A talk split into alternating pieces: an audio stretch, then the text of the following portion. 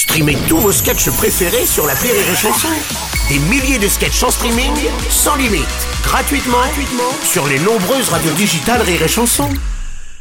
La drôle de chronique La drôle de chronique de Rire et Chanson. Un drôle de chronique avec Guillaume Fosco ce matin. Salut à tous, euh, j'aimerais commencer par un petit truc qui m'est arrivé. Euh, je prends un taxi samedi dernier et le chauffeur écoute Rire et Chanson, ok Ah, ça c'est bien, Ça bon c'est cool. bon. Il roule, il y a un sketch de Foresti, le mec se marre du début à la fin, vraiment bon délire. Et là je me dis, il va se passer un truc. 10 secondes après ça manque pas et maintenant, Guillaume Fosco. Mon sketch, mon sketch passe. J'ai pas eu un seul rire les gars. Mais pas un, rien, que dalle. Walou, j'ai pris un bide dans un taxi comme c'est dur. Ah au milieu du sketch, je craque. Je, je lui dis alors comme ça, vous kiffez cette radio? Il me dit ouais ouais c'est cool. Bon après tout le monde n'est pas drôle. je dis mais le mec là vous le reconnaissez ou pas? Il me dit non. Je dis bah il s'appelle Julien Santini.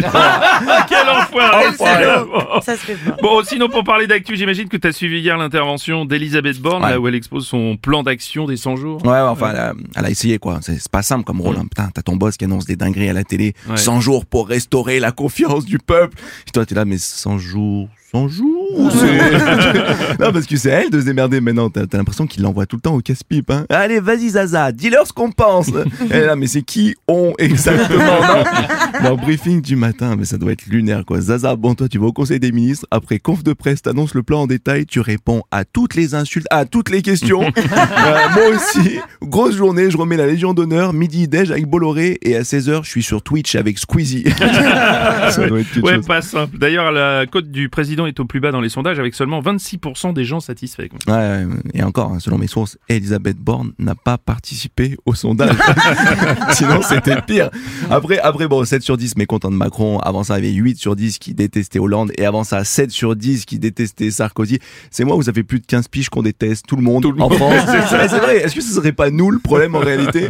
En, en France, c'est pas le président qu'on déteste, c'est le pouvoir. Rappelez-vous le Covid. Bien sûr, le gouvernement a fait des conneries, c'est sûr. Mais il faut aussi balayer devant notre porte. On était ingérable. Il y a pas de masque. Fais chier, il y a des masques. On n'en veut pas.